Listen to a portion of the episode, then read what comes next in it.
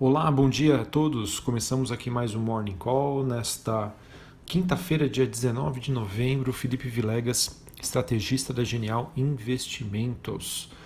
Bom, após uma quarta-feira em que nós tivemos olhando para os principais mercados globais, um dia de realização de lucros, hoje novamente a gente observa as principais bolsas com viés mais negativo bolsas europeias que caem junto dos futuros norte-americanos à medida em que restrições mais duras para conter o ressurgimento da pandemia acabam, é, digamos, deixando mais longe ou fazendo com que o mercado deixe de lado é, o recente progresso que nós tivemos em direção a uma vacina.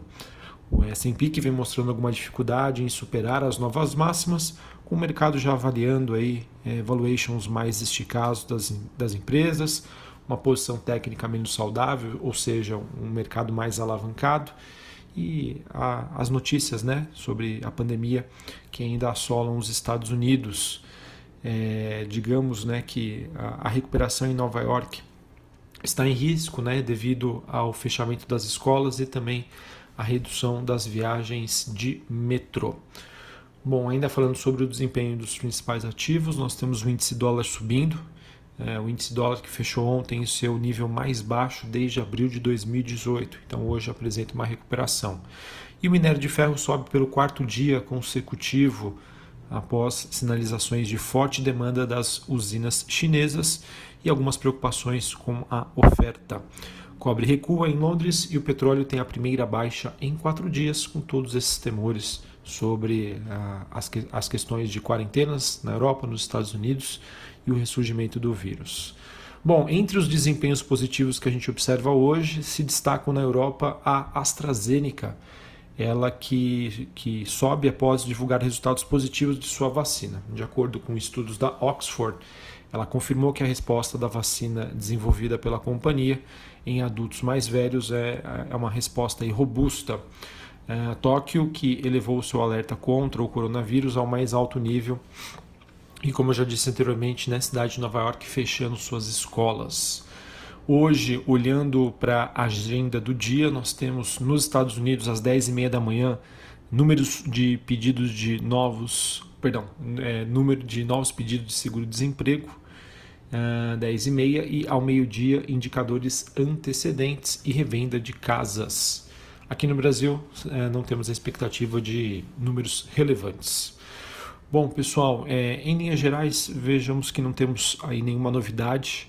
É, eu acho que o mercado segue mais no mesmo e nessa falta de novidades, depois de um forte desempenho que a gente acompanhou é, nos últimos dias, é natural que a gente comece a observar esse movimento de consolidação e ou realização de lucros.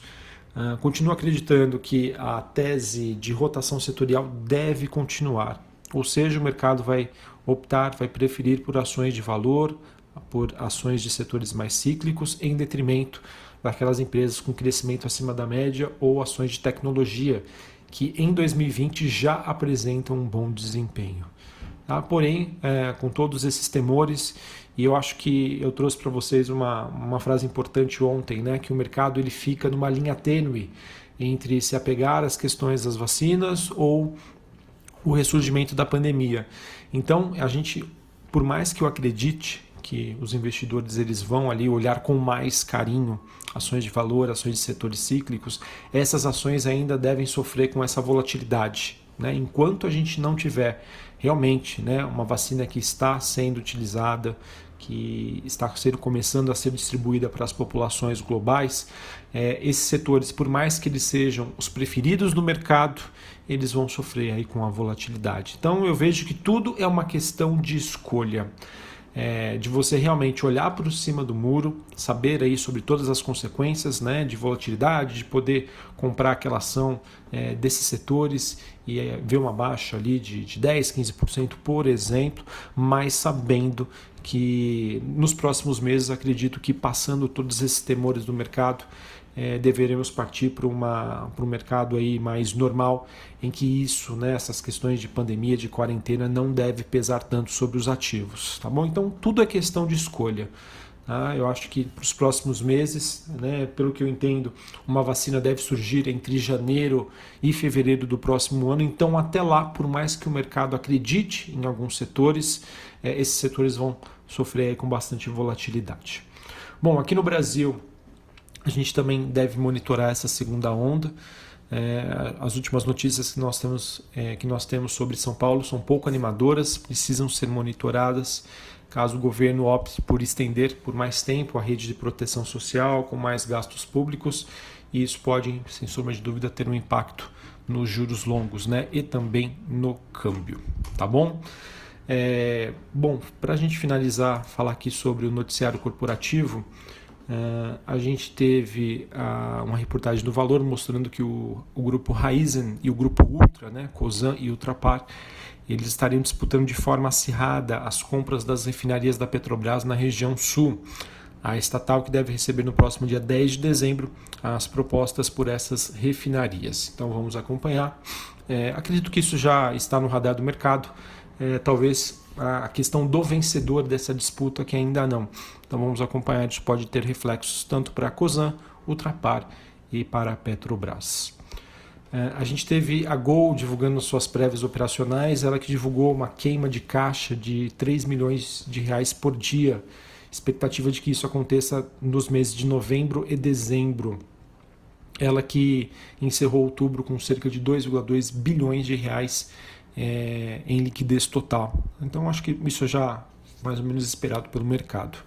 A Gol informou que teve uma média de 363 voos por dia no mês de outubro, um crescimento de 34% em relação a setembro. Ela inclusive disse que é, em dias de, de grande movimentação ela chegou a operar com 500 voos por dia no mês de outubro. O CAD aprovou ontem com restrições a compra da Liquigás, empresa de gás de cozinha da Petrobras, por um consórcio formado entre a Copagás e a Itaúsa. A Itaúsa que é o braço de investimentos do Itaú Unibanco. Esse, nego esse negócio que foi anunciado no final do ano passado por 3,7 bilhões de reais, acredito eu que já, já está precificado pelo mercado. Uh, a gente também teve, a, talvez uma das notícias aí mais relevantes do dia foi a PetroRio, ela que anunciou a compra do campo da BP, a, não sei se vou falar de maneira correta, né, mas seria o Wahoo, por 100 milhões de dólares. E é interessante que esse campo fica a 35 quilômetros do campo de Frade, que é um campo já explorado pela PetroRio, ou seja, ela vai compartilhar essa mesma infraestrutura para os dois campos, tá? Ou seja, é sinergias, é ganho de escala e eu acredito que essa transação aí, esse, esse anúncio dessa compra deve ser bem recebido pelo mercado. Essa transação que marca a entrada da PetroRio no pré-sal.